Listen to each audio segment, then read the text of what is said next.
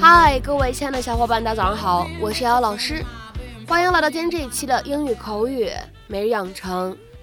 在今天这一节目当中呢，我们来学习一段这样的英文台词，它呢依旧是来自于《摩登家庭》的第三季第七集。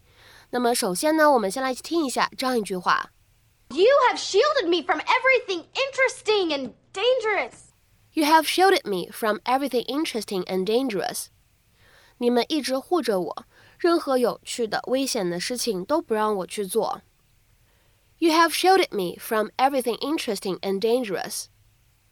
You have shielded me from everything interesting and dangerous. 那么此时呢，在这样一句英文台词当中呢，我们需要注意哪些发音技巧呢？主要是有三处。第一处呢，shielded me 放在一起呢，会有一个非常典型的不完全爆破的处理，所以呢，此时我们可以读成 shielded me，shielded me，shielded me。再来看一下第二处发音技巧，from everything，放在一起呢，可以有一个典型的连读。那么此时呢，连读之后，我们可以变成 from everything，from everything。再往后面看，最后这处发音技巧，当 and 和 dangerous。放在一起的话呢，我们可以做一个失去爆破的处理。那么此时呢，我们可以读成 undangerous，undangerous，undangerous。Can't do this. Why are you so frustrated? Because I've never had any obstacles to overcome. Oh, honey, that's not true. Really, name one. Well, you're lactose intolerant. Oh, Dear college, cheese makes me gassy. See you in September. Sweetie, you're not really starting your essays, dear college, are you?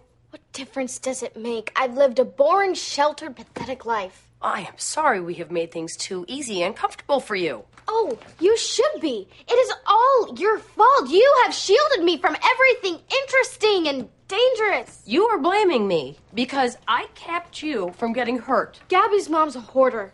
That essay practically writes itself. Maybe it is our fault, but did you ever consider there's a reason? What are you talking about? There's a reason why we were so easy on you. I don't understand. Oh, honey, you're old enough now. Old enough for what? The truth. Okay, come on. Gotta show you something. I'm gonna go for a ride. Mom, just tell me. 那么今天节目当中呢，我们来学习一下这样的一个动词短语。 叫做 shield somebody or something from somebody or something，保护某个人或者说呢保护某个事物，使其没有危险，不会碰到不愉快的事情。To protect somebody or something from danger, harm, or something unpleasant。那么下面呢，我们来看几个例子。第一个，I shielded my eyes against the glare。我把眼睛挡起来了，避开了那强光。 I shielded my eyes against the glare。下面呢，我们再来看一下第二个例子。The ozone layer shields the Earth from the sun's ultraviolet rays。臭氧层保护地球免受紫外线的侵害。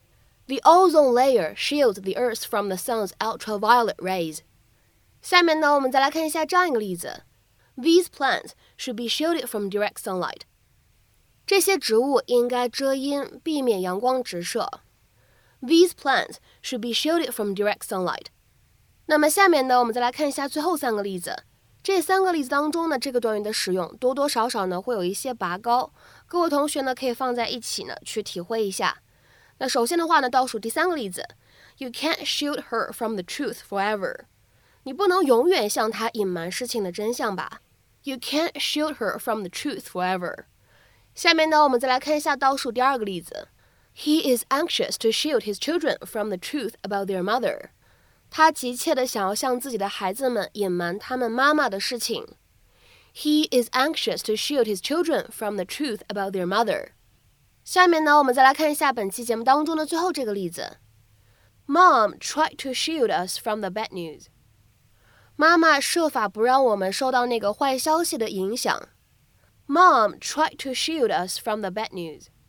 那么，在今天节目的末尾呢，请各位同学尝试翻译下面这样一个句子，并留言在文章的留言区。She held her hand above her eyes to shield them from the sun.